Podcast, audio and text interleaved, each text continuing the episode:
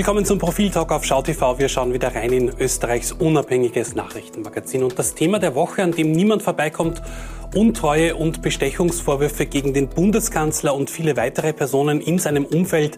Steht die Regierung jetzt vor dem Aus? Wir fragen nach bei Profiljournalist Gernot Bauer und Herausgeber Christian Reiner. Schön, dass ihr da seid. Äh, Gernot, ich starte mit dir. Welche Vorwürfe genau stehen jetzt gegen den Bundeskanzler und sein Umfeld im Raum? Also die Vorwürfe sind natürlich massiv. Strafrechtlich gesprochen geht es um Bestechlichkeit, um Bestechung und um Untreue. Also das ist jetzt nicht nichts.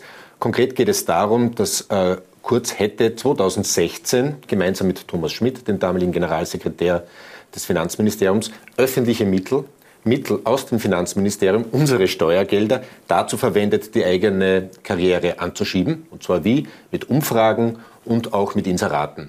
Inserate und Umfragen, die nicht von der Partei oder von der jungen ÖVP finanziert wurden, sondern vom Finanzministerium. Und das ist nach Ansicht der Wirtschafts- und Korruptionsstaatsanwaltschaft ein klarer Tatbestand der Untreue. Es gilt natürlich die Unschuldsvermutung und das muss die WKStA jetzt erst einmal beweisen und herleiten. Mhm. Der Bundeskanzler flüchtet sich in die Opferrolle, wie zuletzt in der, in der ZIP 2 eben auch. Nimmt ihm diese Rolle jetzt noch jemand ab? Wir hier vielleicht nicht. Opferrolle, wie du sagst, aber dass das in der Öffentlichkeit funktioniert und in der Vergangenheit funktioniert hat, ist nicht von der Hand zu weisen, wiewohl diese Situation, wie der Gernot das gerade geschildert hat, nicht vergleichbar ist mit einem, dem Vorwurf der Falschaussage vor einem Untersuchungsausschuss, auch nicht vergleichbar ist zum Beispiel mit den Vorhalten gegen den Beschuldigten Gernot Blümel in, in seinem Fall. Das ist schon, hat eine ganz andere Dimension. Es geht, was jetzt Sebastian Kurz betrifft, eigentlich nur mehr um die Frage, was wusste er? Ist das alles passiert ohne sein Wissen? Ist da das, das hat sein Umfeld ihn anhimmelt und anbetend jetzt Umfragen gemacht, manipulieren lassen, möglicherweise mit Scheinrechnungen äh, äh finanziert, jedenfalls so sieht es aus mit Geld aus dem Finanzministerium, ohne dem Bundeskanzler was zu sagen, um ihn dann, um ihn dann zu seinem was, 18. Geburtstag, nein, so etwas später, das Geschenk zu machen, machen hier, jetzt bist du Obmann, oder hat er vielleicht doch etwas davon gewusst? Mhm. Haben es die Grünen jetzt in der Hand, wie es mit der Regierung weitergeht, oder drückt da ein bisschen der Schein? Natürlich, jetzt hängt alles an Werner Kogler und den Grünen. Auch das wird Sebastian Kurz nicht gefallen, weil zum ersten Mal ist er nur Zuschauer. Also er hat das Heft des Handelns verloren und es liegt tatsächlich jetzt an den Grünen. Wobei natürlich Werner Kogler hat sich weit rausgelehnt. Also nach den heutigen Wortmeldungen. Er hat davon gesprochen, dass der Bundeskanzler keine integre Persönlichkeit ist, sinngemäß, dass man eine untadelige Person finden müsste für das Kanzleramt. Also mittlerweile hat er sich so weit festgelegt und herausgelehnt, dass man nicht den Eindruck hat, da gäbe es ein Zurück. Das heißt, die Grünen werden jetzt in den nächsten 24, 48, 72 Stunden darüber befinden, ob sie den Misstrauensantrag, der am Dienstag im Parlament eingebracht wird, ob sie den unterstützen.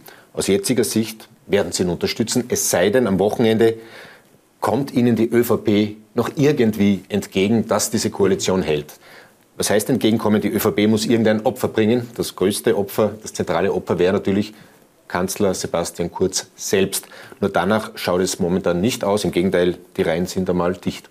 Eben, würde die ÖVP ähm, als letzten Konsens vielleicht noch den Bundeskanzler opfern? Was glaubst du? Es gibt eine einzige Person, die das äh, bestimmen kann.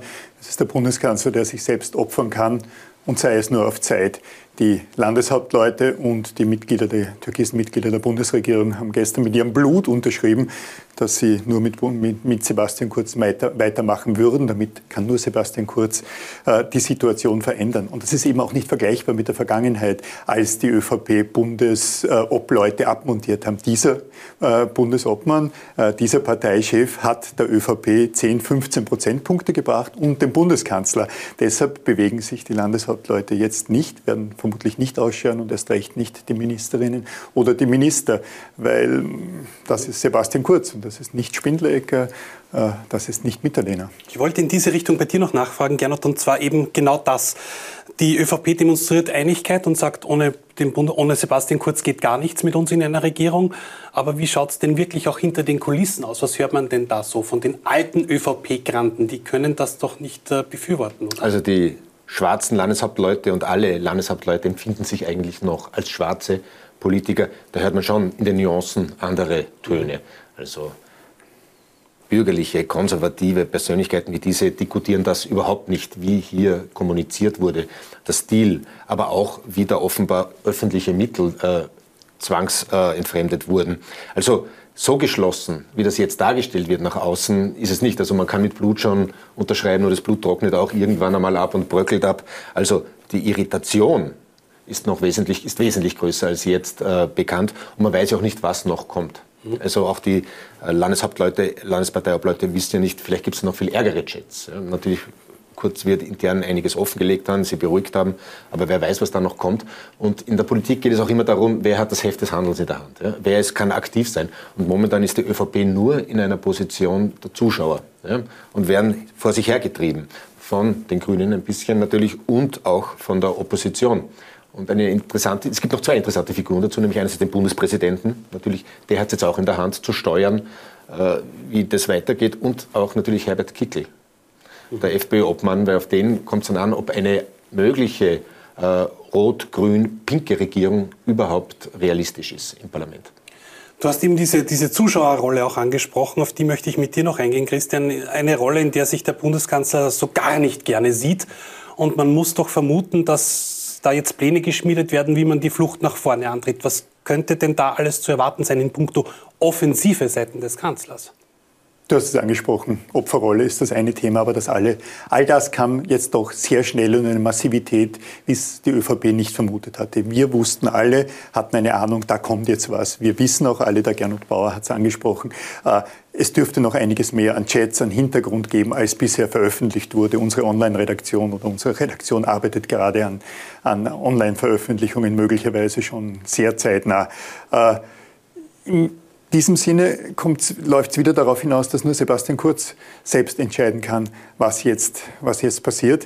Äh, er war in der Vergangenheit taktisch immer sehr klug die ÖVP-Granden, mit denen ich gesprochen habe, sagen mir ziemlich einhellig, sie können den Bundeskanzler derzeit nicht lesen im Sinne von, sie wissen nicht, was er selber plant, wie sehr er unter Druck steht. Ich würde jetzt fast sagen, ob, er, ob diese emotionale Situation für ihn, für ihn jetzt noch ein, ein taktisches, rationales Handeln zulässt. Er hat eine, glaube ich, eine aktive Alternative hätte er noch, um das Heft des Handels äh, äh wieder zu erlangen, nämlich aktiv versuchen, Neuwahlen zu betreiben.